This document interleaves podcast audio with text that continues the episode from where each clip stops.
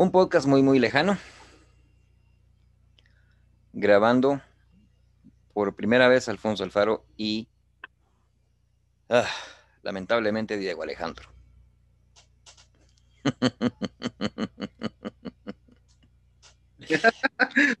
y tratando de decidir en nuestro primer episodio cómo lo vamos a llevar, aunque ya habíamos dicho que por lo menos lo íbamos a mantener lo más geek que se pueda, pensando que en algún momento de nuestras existencias nunca nos hubiéramos puesto a pensar de que nos íbamos a sentar a hablar de cosas geek, aunque la cosa cambió hace tres o cuatro años más o menos.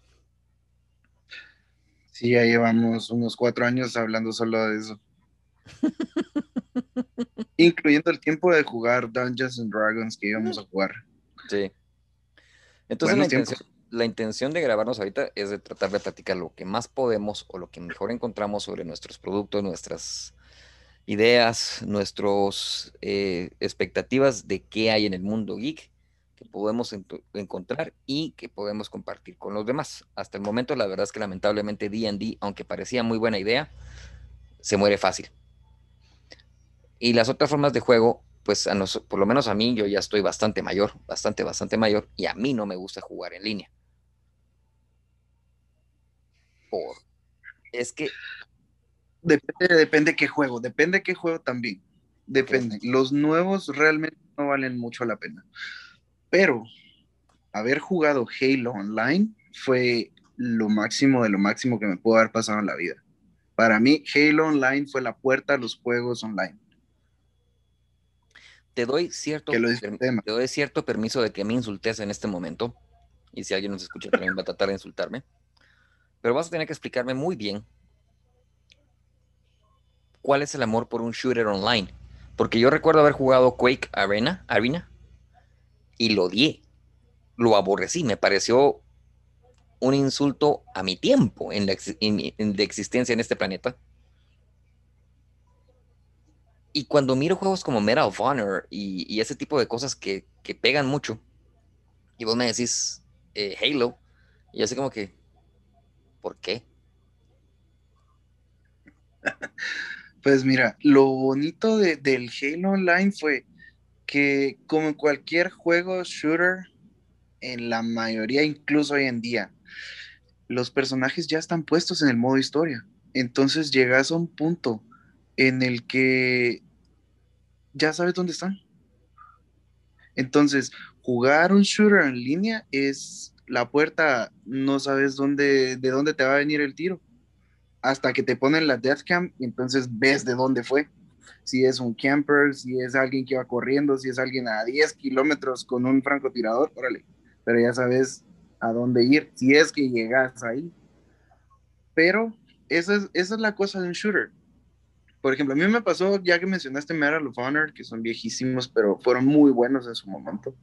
Yo jugué Allied Assault y Pacific Assault. Para mí son los mejores juegos de Medal of Honor que hicieron. Muy buenos gráficos, muy buena historia, pero llega un punto en el que encontrás dónde están todos. O sea, si lo jugás en modo hard, eso te da la pauta a no volverte más cabrón en sí, sino recordar mejor dónde están los personajes y a dónde dispararles mejor. Entonces, eso es lo que te digo que tenía el Halo Online, que a pesar que había mapas que eran muy pequeños, pues no sabías de dónde venía el tiro hasta que lo veías. Y eso te estoy hablando de, de la Deathcam fue en Call of Duty. En Halo Online no existía el tal Deathcam. Entonces solo llegaba el tiro y revivías y a buscar de dónde te venía el tiro. También en, en el Halo Online te daban vehículos y te daban varias, varias armas. Entonces, ahí el, no sé si me explico, mira, había uno que se llama, un mapa que se llamaba Blood Gulch. Los que juegan o jugaron Halo Online saben que el Blood Gulch es lo mejor que puede haber en juegos así, en, en online, pero ni los modernos le ganan al Blood Gulch. Era, para hacer un shooter era un espacio pequeño. Y aún así había donde esconderte, había dónde correr, dónde caminar. Y yo, en lo personal, a mí, te digo, lo mejor que puede haber en juegos online es capturar la bandera. A mí me encanta capturar la bandera. Uf, es, otro rollo. O sea, en el Halo Online, si llevabas la bandera, no podías disparar, tenías que pegar con la bandera. pero tenías que estar a una distancia bien cercana del jugador para poderle dar. Y eso te estoy hablando que le ponía un toque más de dificultad todavía. Entonces, por eso te digo que Halo Online lo recuerdo con mucho cariño y si todavía encontrara cómo jugarlo, lo haría. Va, vos me estás explicando un punto de vista con el que yo no, no encuentro, como vos dijiste, cariño. Porque la experiencia de un mapa, que la única variante es dónde cayó alguien, dónde está alguien y, dónde te van a pegar. No sé. Tal vez es porque no soy de shooters. No soy de shooters y, no le encuentro, no le tengo, no le siento ningún amor a, un shooter. Porque para mí la historia tiene que tener más tanto valor como la jugabilidad, si no es que quizás más. Si me das una muy buena historia, yo hasta con un adventure game soy feliz. Sí, o sea, la no, es que también, recuérdate que en eso. Dale, dale. No, no, te escucho. Es que esto yo no sé. Ah, mira, con los gráficos, Halo fue una revolución total. O sea, sí implementaron mucho en Microsoft el modo de cómo lo íbamos a ver también.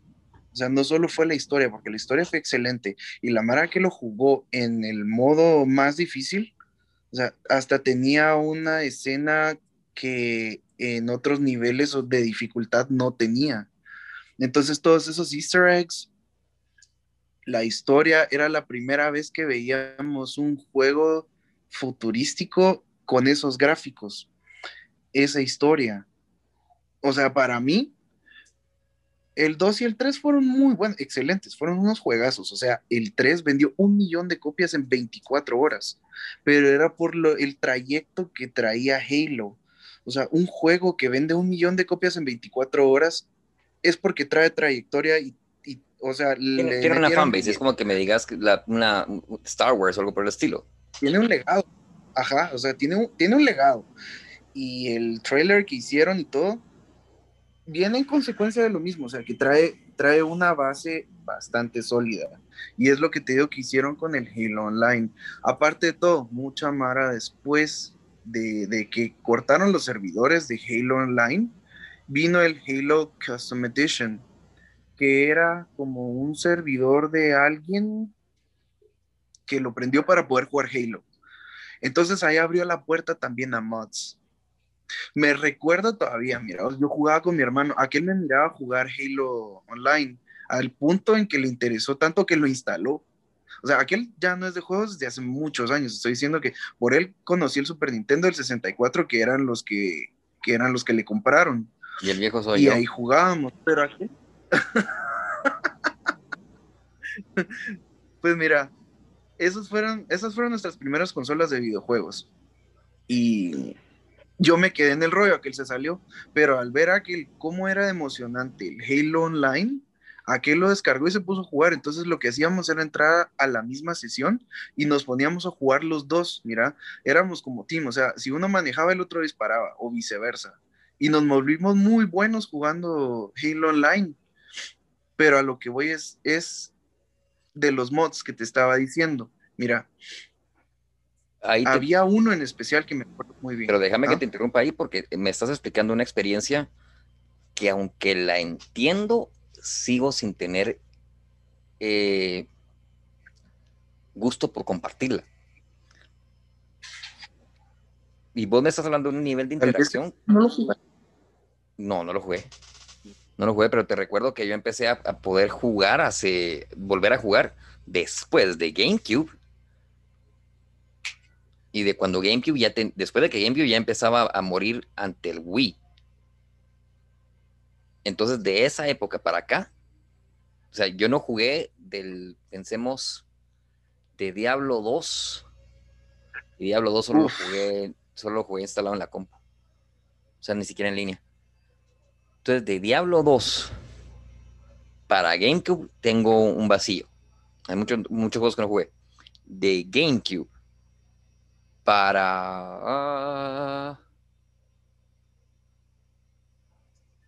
Te pasaste a la compu. ¿Nunca para Wii U. Para Wii U. Sí, fue un gran brinco. Ahí tampoco, hasta ahí no. Y, Wii U todavía no lo jugué, pero ya empecé a jugar en la máquina. Entonces, yo diría que fue. A Wii U. Sí, entonces pensemos también en consolas, pensemos PlayStation, PlayStation 2 nada, PlayStation 3 un poco, y, no, PlayStation 3 más y PlayStation 4. Porque yo empecé a jugar ya en la compu y con, alguno, y con algunas cosas. Entonces, y yo venía de, de jugar solo. De cuando podías compartir con gente, jugabas con gente, pero en caso contrario, solo jugabas tu historia. Y para mí, el contenido de algo no me va a dar jugabilidad, sino que me va a dar historia. Entonces, de ahí mi obsesión con The Witcher, por ejemplo, vamos. Que sabemos que es obsesión. Sí, a mí me pasó algo muy parecido, porque como te digo, aquel se, se, después de Halo Online te podría decir que dejó de jugar. O sea, aquel se desligó, entonces yo jugaba solo. Tenía mis consolas de videojuegos y todo, pero tenía juegos, tenía que comprar juegos que jugara solo, porque no, no tenía. Entonces para mí la puerta a jugar con más gente fue el online y lo que más pegaba eran los shooters. Y tenés razón de que no te gusten los shooters, fíjate, porque mira, para el GameCube la verdad es que los shooters fueron muy pocos y no fueron buenos. El Medal of Honor que salió, no me acuerdo si fue uno o dos, no me acuerdo cuántos fueron, fueron muy malos. La verdad es que fueron malos, no fueron muy buenos. Y también en, en Sony, en Sony sí habían buenos shooters en Sony sí habían buenos, incluyendo el legendario Solid Snake. No, o sea, Metal Gear Solid, pues. Metal Gear Solid. Ese fue muy, muy bueno. O sea, esos juegos de shooters, si estás hablando de otro nivel. Tercera persona, juegos, pero eran shooters, o sea, era historia, aventura y todo lo que querrás.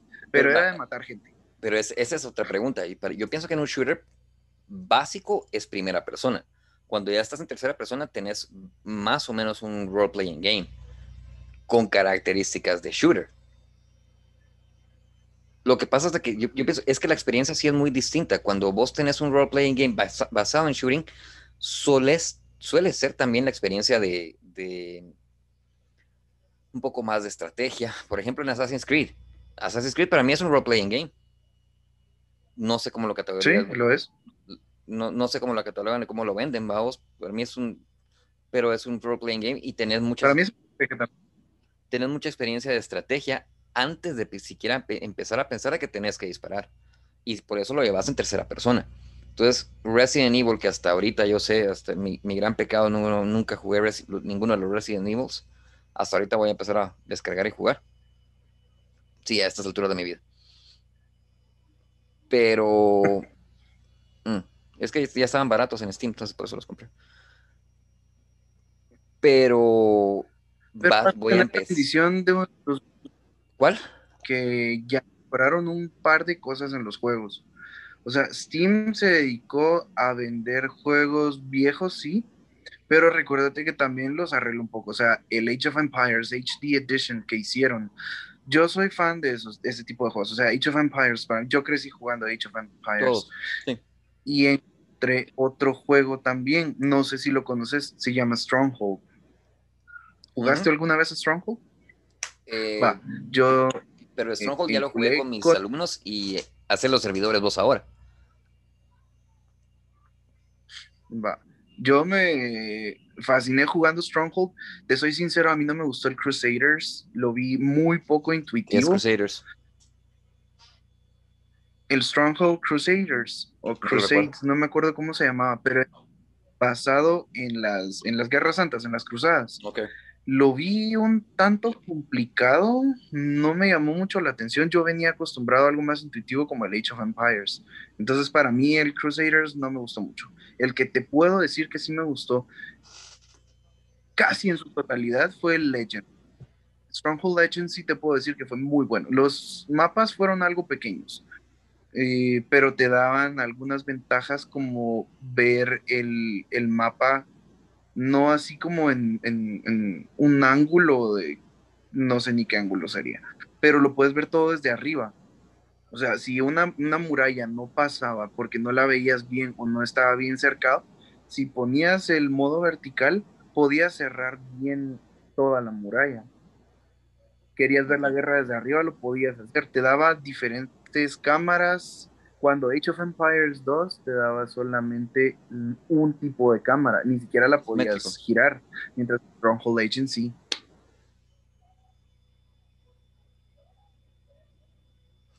vos le encontrarás mucho valor, pero es que a mí me decís, el juego es isométrico y de lo isométrico tenés, tenés el mapa que vas a poderlo ver desde ese punto de vista y vas a ir descubriendo y desde ahí lo tenés, no veo la necesidad de cambiar la cámara.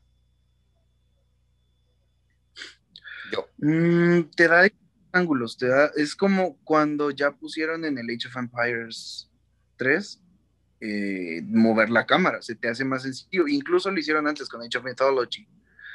No es tanto para, para, como lo que te dije de ver lo de la muralla, sino te da otra perspectiva de dónde ver la, de dónde ver la guerra, dónde ver la ciudad, si hay algo que necesitas hacer, te da la facilidad de esa cámara isométrica.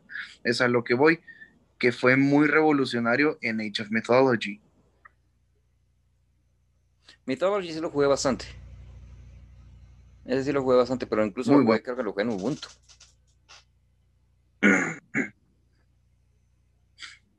Entonces, va. De lo que yo he jugado en línea y lo que entiendo que, tiene valor para mí de jugar en línea es Went y ahora Magic. Y sí.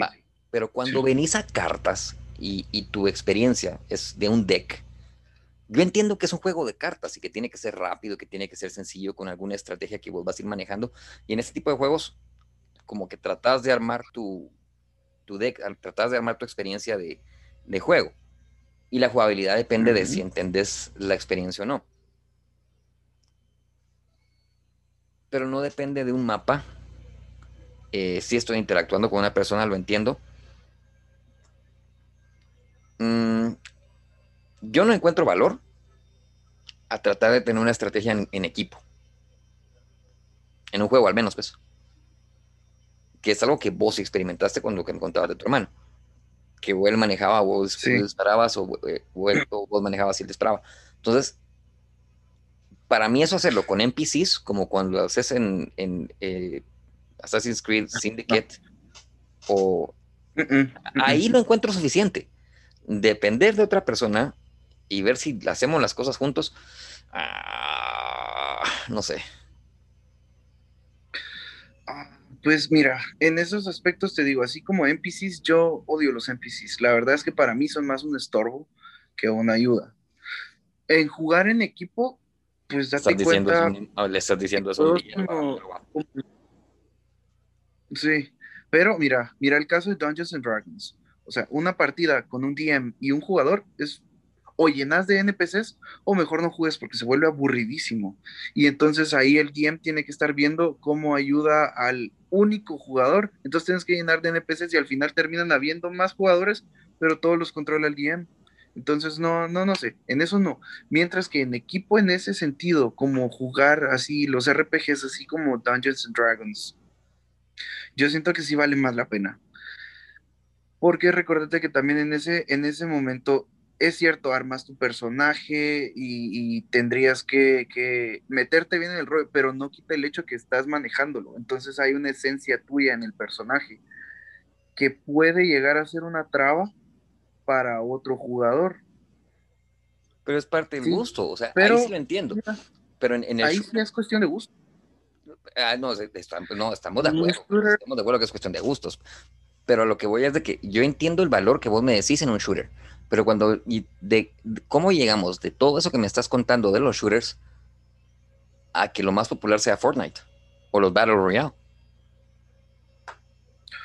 Ah, eso sí estuvo, es, ah, para mí, ese tipo de juegos fueron un golpe bajo al, al nombre de videojuego. Para mí esos no, es que no, en esos no puedes hacer mayor cosa, siento que no, no, no sé, la verdad a mí no me gustan ese tipo de juegos. Pero mira, en Call of Duty, por ejemplo, mira, mano, yo entraba a unas partidas online donde era un team completo, o sea, ellos ah. entraban, eran seis, mira, el máximo de, la, de la sesión son, si no me mal recuerdo, eran 12 por equipo, 10 cuando yo jugué todavía. Pero mira, ellos, el team lo ganaban. Y mira, mano, era una organización en donde te asombras. Te asombras, pero así a nivel, a nivel, no sé, E3 o algo así.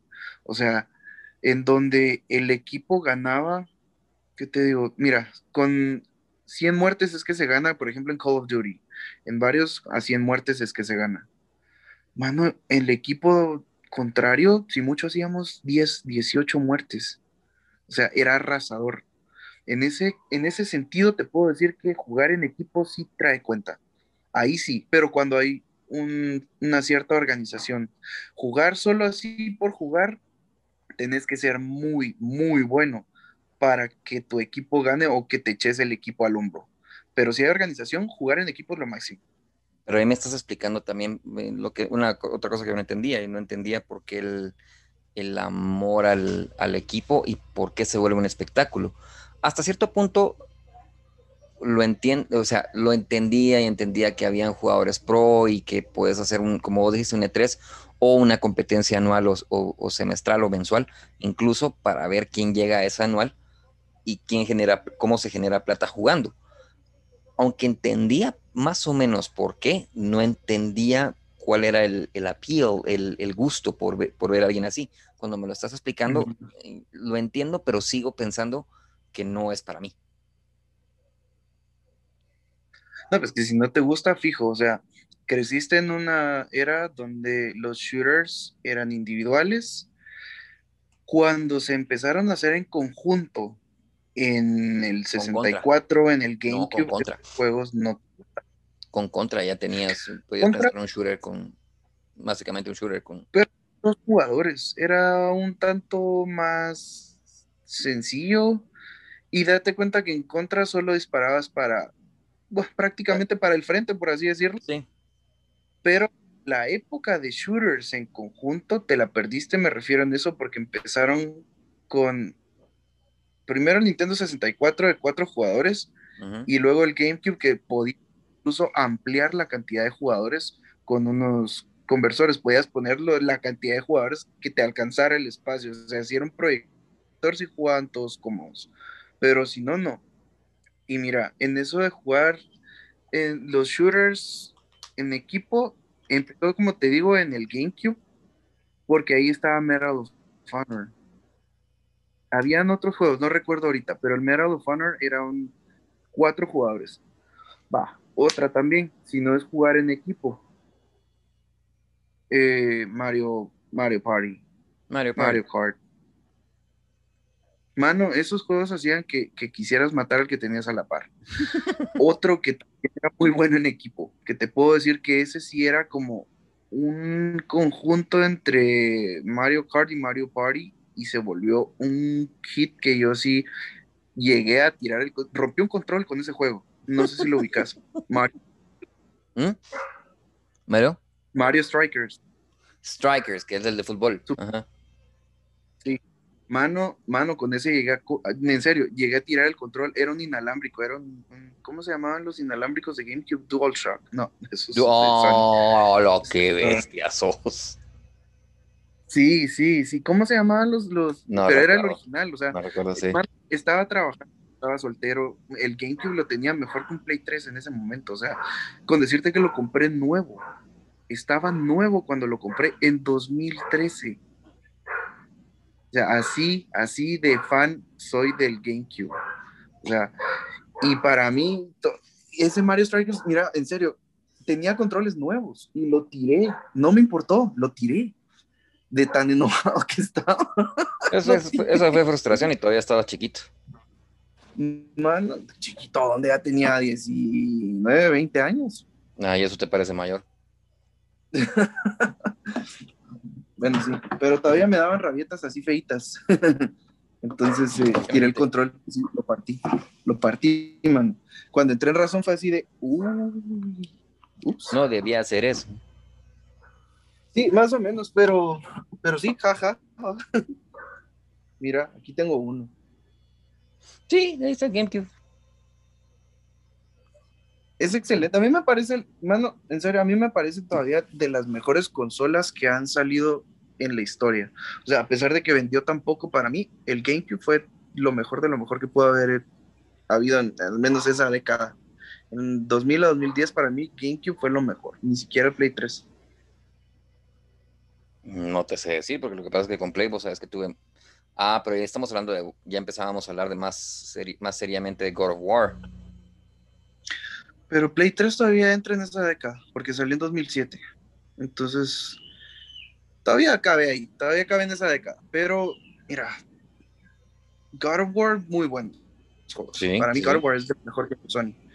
Yo te puedo decir, no tuve la oportunidad de jugarlos en Play 2, pero un cuate me los prestó, nomás me conseguí mi Play 3.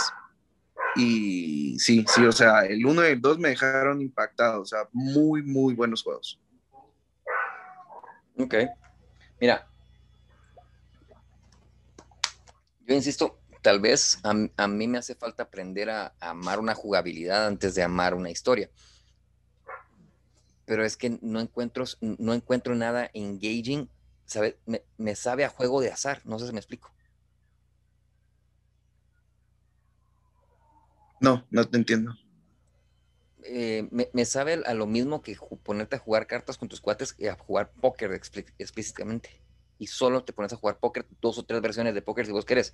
Texas Hold'em, póker normal y hay otro, y, la de dados, ponele. Que solo estás viendo por, por la emoción de ver quién gana y quién vence a los demás pero necesariamente una estrategia, una historia que contar, una, una exploración que hacer, no existe. No, no, eran muy lineales, eso sí es cierto.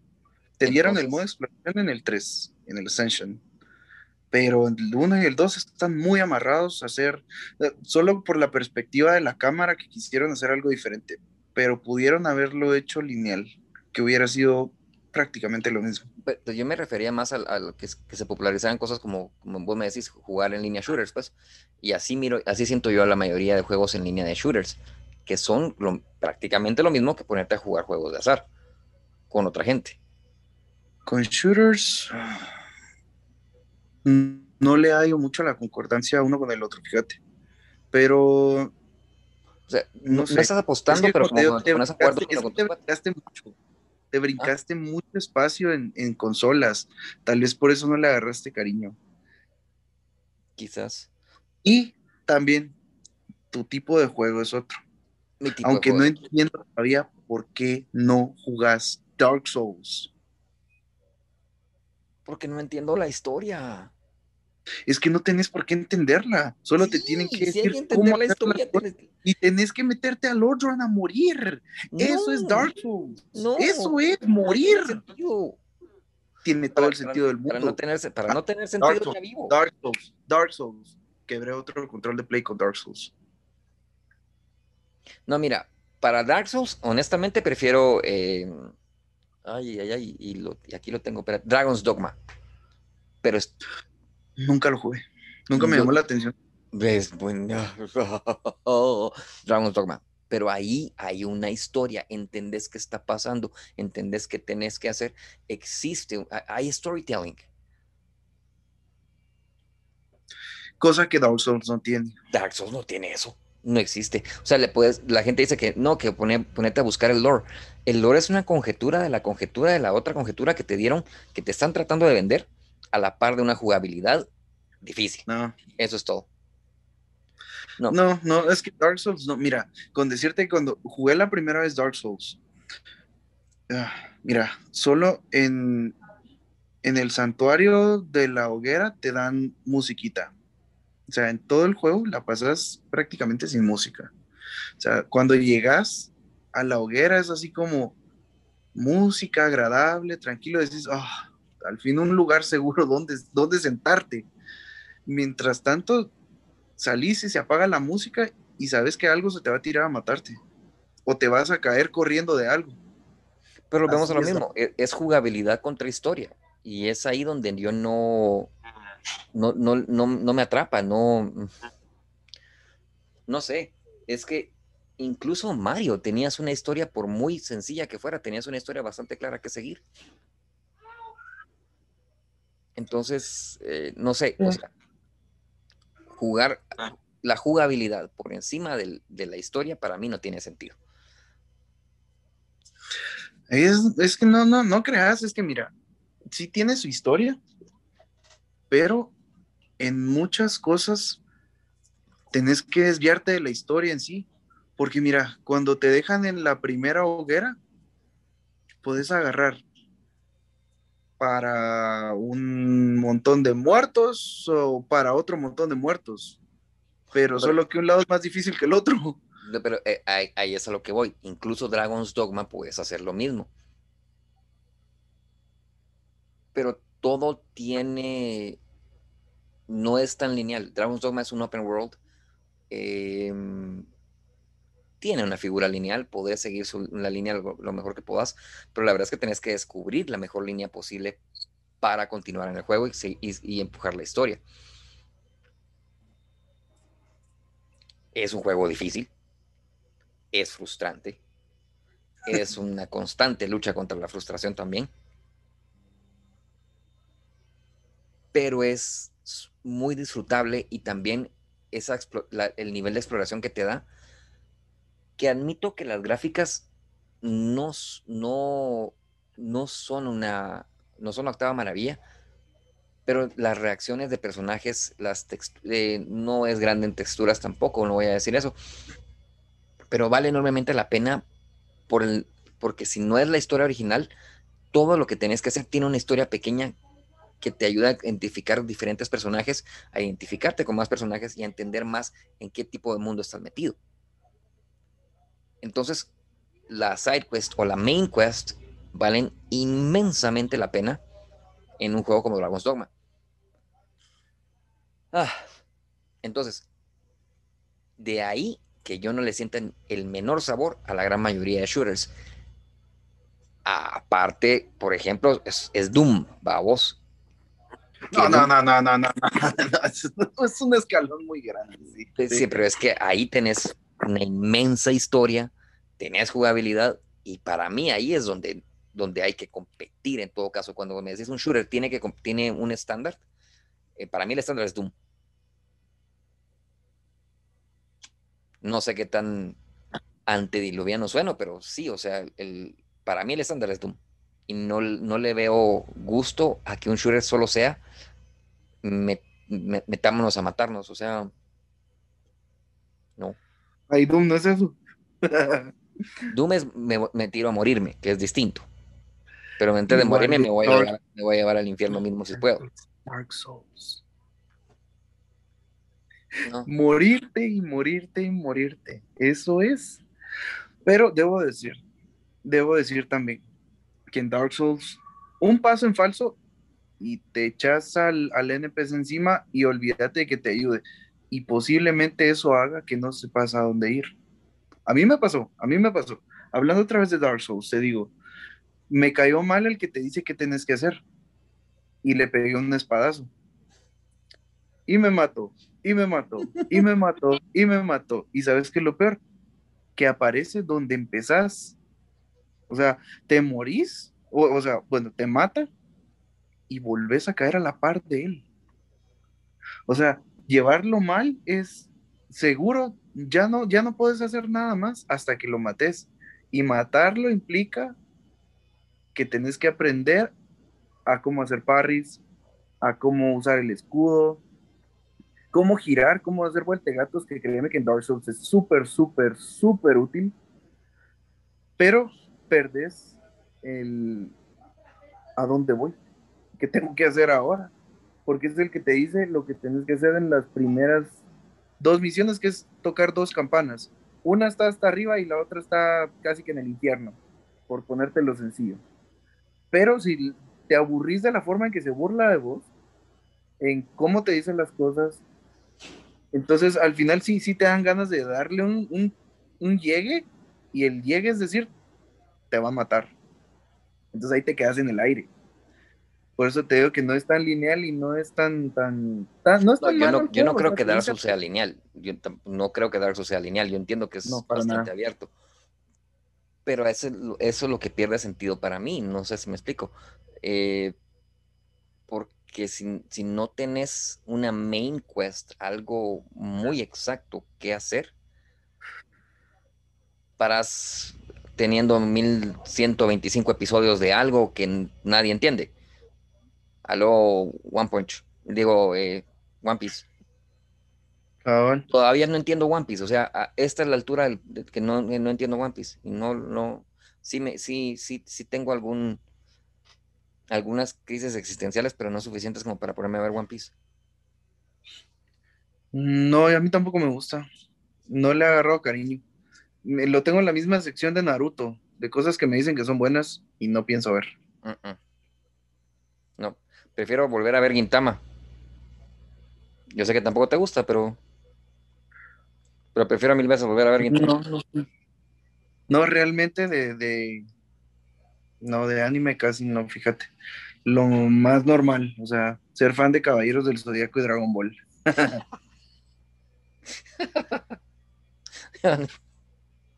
y de Samurai Sí.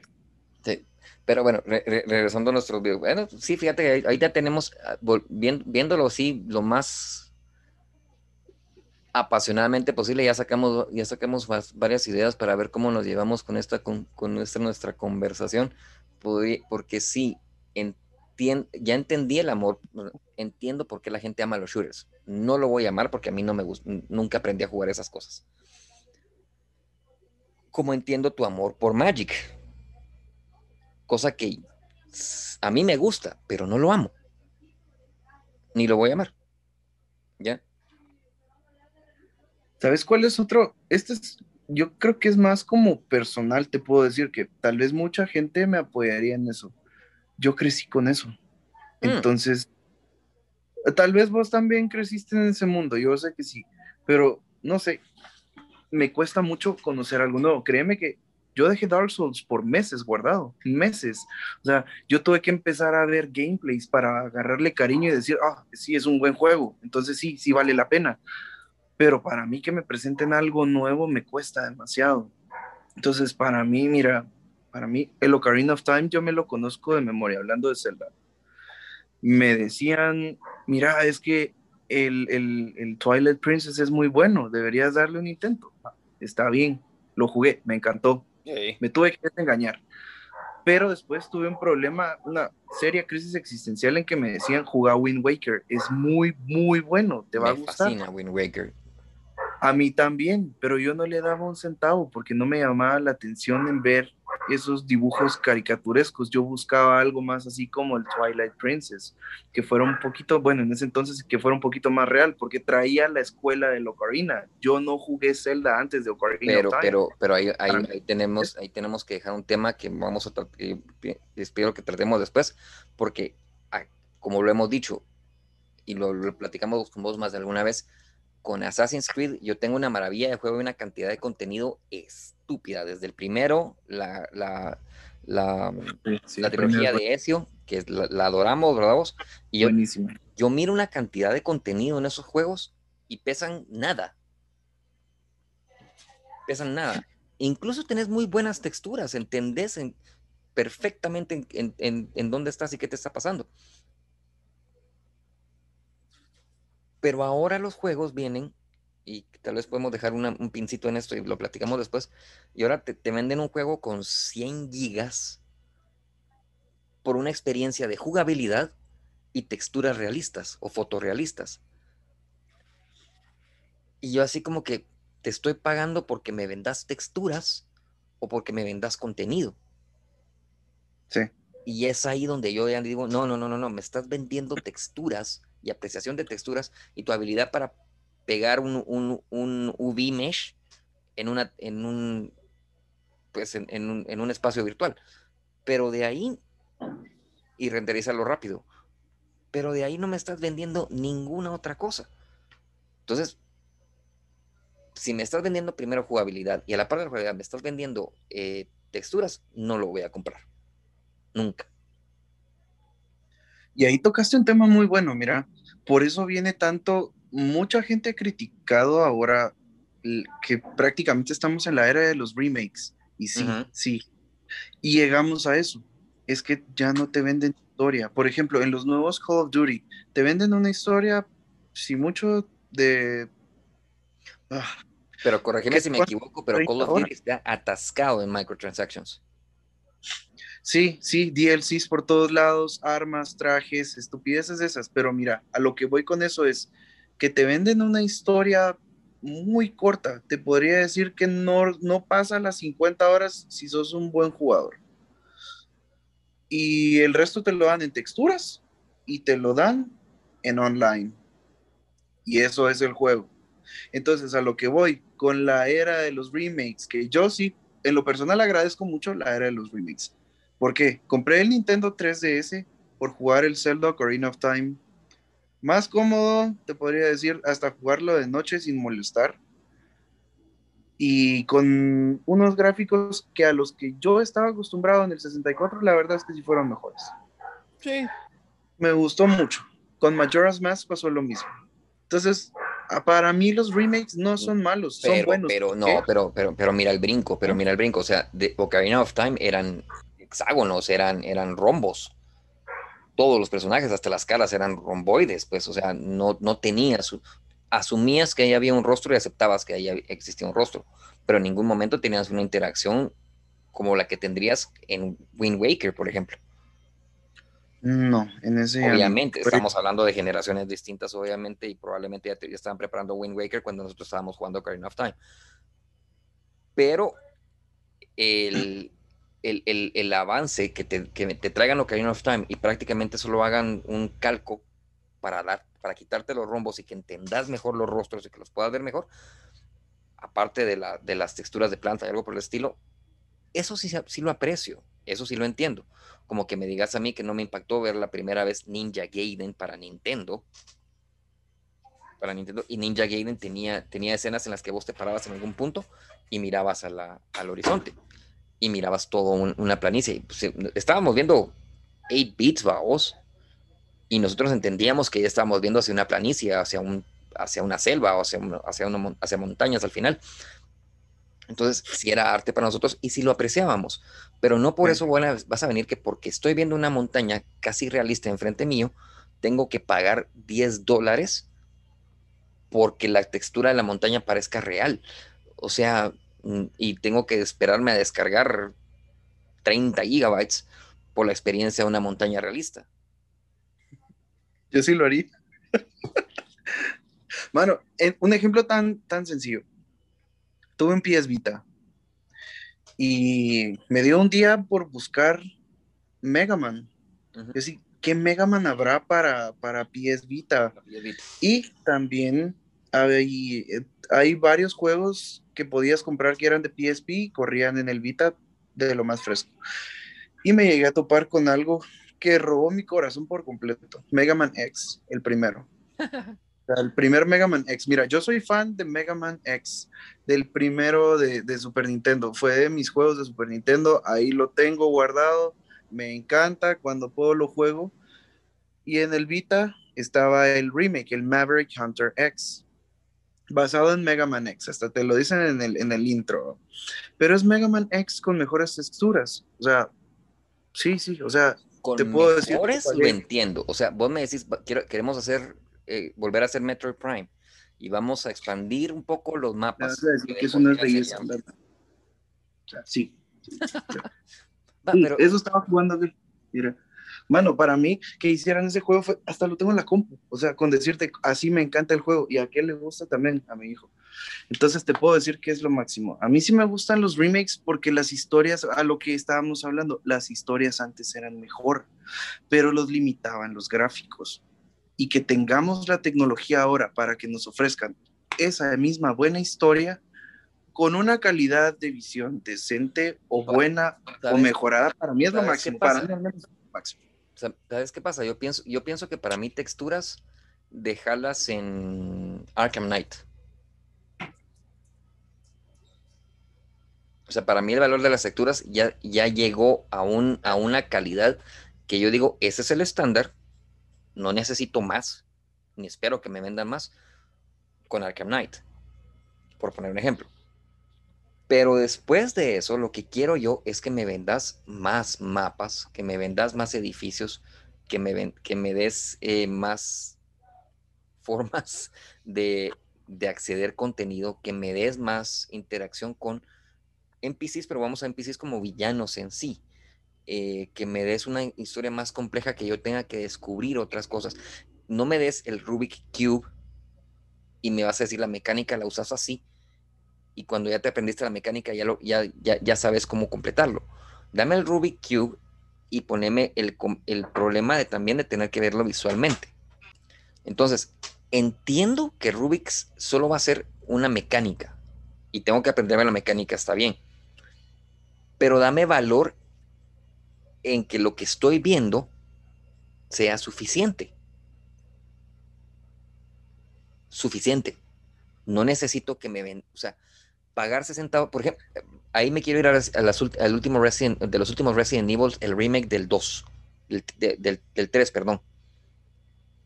el juego total, creo que casi con, completionist, porque no lo jugué ni lo compré, eh, eran 10 horas, 8 horas en total. O el, el, Spider-Man, no el Miles Morales, pero el anterior, em, como 2018, 2019. Eh, lo terminaban en, en, seis horas. Los, los Widow babosos, los que no, no, querían hacer sidequests, no sé si hay sidequests en el juego o algo por el estilo, pero era un juego con una decente historia que se te, acaba en seis horas. Estabas pagando por las texturas y por los juegos de cámara. Porque entiendo que Spider-Man tendría que tener muchos juegos de cámara que tendrías que renderizar a una velocidad inmensa. Yo entiendo que eso no es fácil de renderizar. Pero por eso tengo que pagar. O por el contenido que me están dando. Porque es un tanto. Te escucho. Es que es un tanto de ambas. No va una sin la otra. Porque puede ser una historia muy buena, pero si no tenés jugabilidad, no te va a gustar. O sea, muy buena puede ser una historia, pero ya no estamos en la época de los 8 ni 16 bits. Lo que querés. No, eso estoy de acuerdo, pero ¿vos crees que tendríamos que rehacer un ESIO, por ejemplo, solo para poner texturas más realistas? Costaría mucho. Yo creo que estamos en un punto clave en donde lo que nos queda ahorita es realidad virtual. Si no, por lo demás, Uf, no, no, solo que te ven. mucho lo de la realidad virtual, porque sí, es Resident Evil 7, eh, es una gloria de juego todo lo que vos querrás. El 8 promete una absoluta maravilla. Absoluta maravilla. Sí. Pero yo espero que sean juegos que me van a mantener. Bueno, cualquier survival no querés pasar mucho tiempo en survival porque te desesperas, estoy de acuerdo por ejemplo, aulas, ¿verdad vos? Yo no puedo jugar aulas más de 45 minutos en una sentada, o 35, porque ya, ya me desespero. Pero vamos a jugar algo como Resi 7 o Resi 8. Yo espero que el 8, la verdad, tenga una cantidad de contenido en, porque ya se mira, o sea, no sé si has visto los, los, gameplays, los pre-gameplays y los demos solo en el mapa del, inicio de la aldea, tenés barato 50 minutos. Y, y, ya tenés una capacidad de exploración de probablemente otros 40 minutos más. Entonces yo pienso que un juego... Haciendo buen loot. ¿Cómo? Haciendo buen loot, o sea, dejando todo destruido y todo bien, bien explorado, sí. Te tomará hora y media. Va, entonces ese es en un demo yo esperaría que un juego te dé por lo menos 20 veces eso. O sea, yo espero que un juego quiera competir con...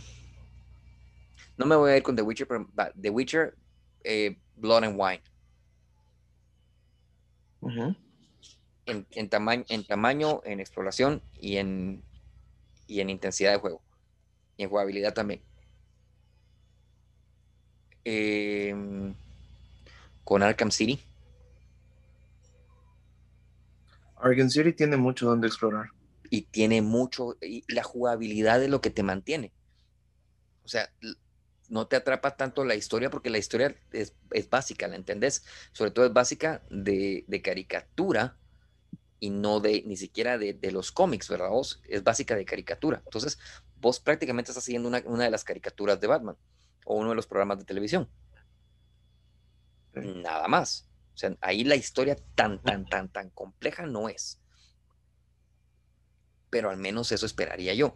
Ya después yo entiendo que otros juegos son los de aventura, que vos estás viendo, te vas a pasar hasta 40 minutos viendo una imagen en lo que logras avanzar a la siguiente. Pero son totalmente pesos y, es la historia la que te hace buscar esa siguiente imagen. Que de eso vengas y me digas a mí que tengo que preordenar, que tengo que suscribirme, que tengo que apoyar en, en, en no sé, en Patreon o en Kickstarter para que me vendan 100 gigabytes y los 100 gigabytes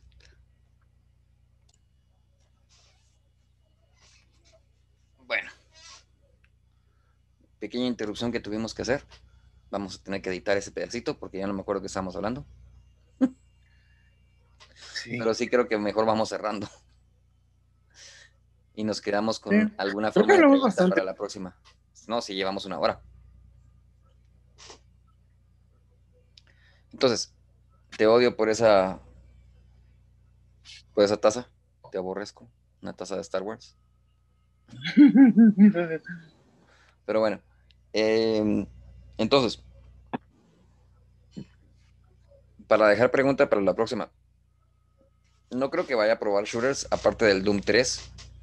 Que ahí está, lo tengo que descargar tenés que jugarlo. Sí, sí o sí, sí o sí tenés que jugar un 3, aunque sea. Tenés que jugarlo. Y después de, jugar de un 3, sabes, por ejemplo, hay un juego que tiene gráficas muy básicas, pero para mí es una maravilla de experiencia. Eh, Soma. Casi no lo jugué. Y eh, Disc Elysium hasta la, jugabilidad es medio rara, pero para mí vale enormemente la pena. Y las gráficas son de decentes a normales. Ese tipo de juegos yo creo que, que, que sí tienen valor y sí valen lo que, lo que te cobran. Pero solo pagar por texturas y, rendering relativamente rápido, yo sé como que ah, no lo voy a negar. Si pudiera, no, no lo puedo poner ahorita, pero si eh, al momento que tenga la oportunidad, compro y pongo New eh, Horizon Zero Dawn. Y entiendo que esa es una experiencia de jugabilidad, historia y gráficas. Las tres cosas, probablemente la trifecta bendita. Sí.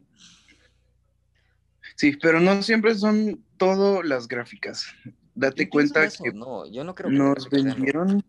Mira cuando nos vendieron Cyberpunk fue así como, hola, qué bárbaros, o sea, lo vimos con una jugabilidad unos gráficos, escenas, trailers, Keanu Reeves, o sea, nos lo vendieron como el juego perfecto.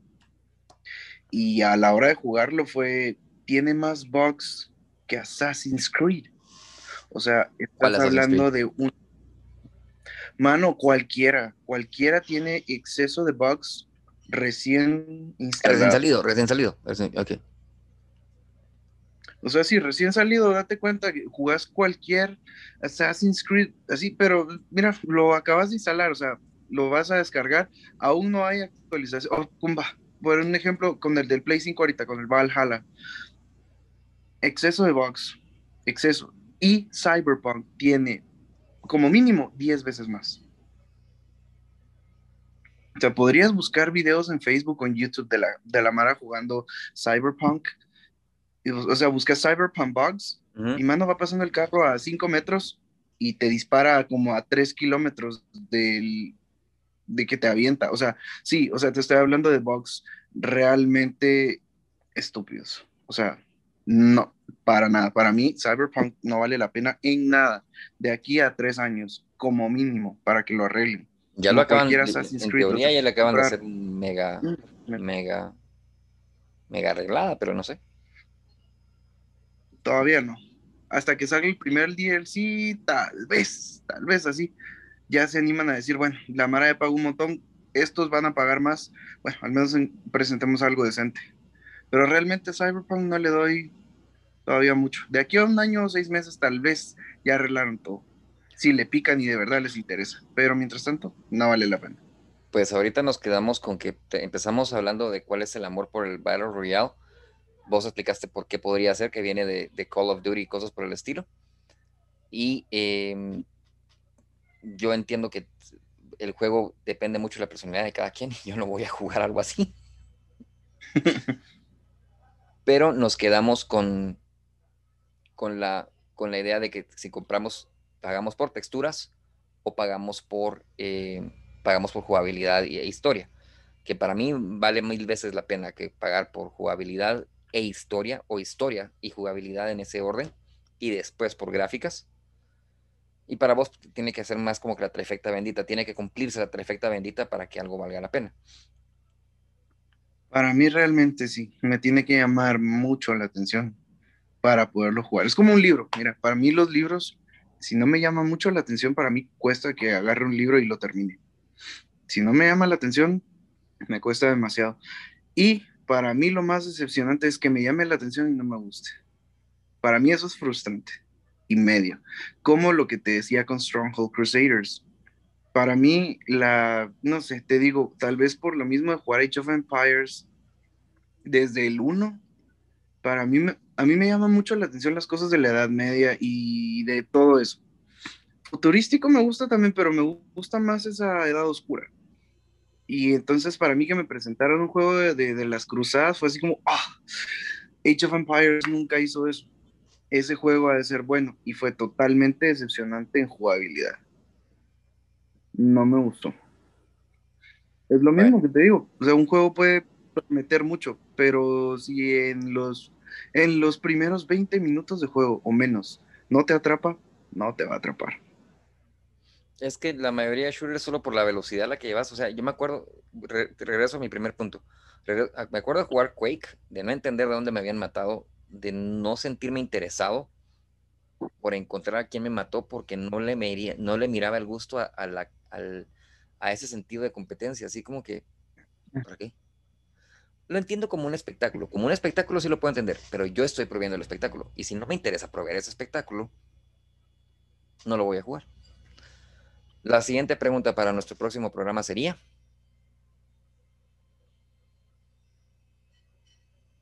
jugar en línea o definitivamente dejar de jugar en línea y pasarnos a una plataforma como GOG. Y podemos jugar Steam desconectado, en modo desconectado. Y le tenemos que aceptar a Origin que solo puedes jugar si estás conectado. Yo le acabo de dar un punto, le acabo de dar a Origin un punto. Porque me pidieron, me pasaron encuesta y le acabo de dar un punto porque no, no, no puedo ni siquiera accesar a mis descargas y jugar como administrador. No me deja. Tal vez yo, lo estoy, yo estoy haciendo algo mal. Probablemente. Uh, está siendo bastante drástico, sí. Pero, sería muy interesante hablar de eso en el próximo. Sí. Muy, muy interesante. O sea, contar con siempre internet o poder jugar tranquilo. Prefiero mil veces jugar tranquilo y ya te dije, o sea, no me pongas a descargar 100 gigas si me vas a dar mapas limitados y me vas a vender texturas. Es lo que yo no, yo no jugaría eso el mercado es más amplio ahora, por supuesto, y tenemos otras opciones. Y por supuesto, hay, hay, hay gente, hay productos para gente como yo, que no es la edad, sino es el gusto. Aunque sí creo que la edad influye, pero bueno. Platicamos.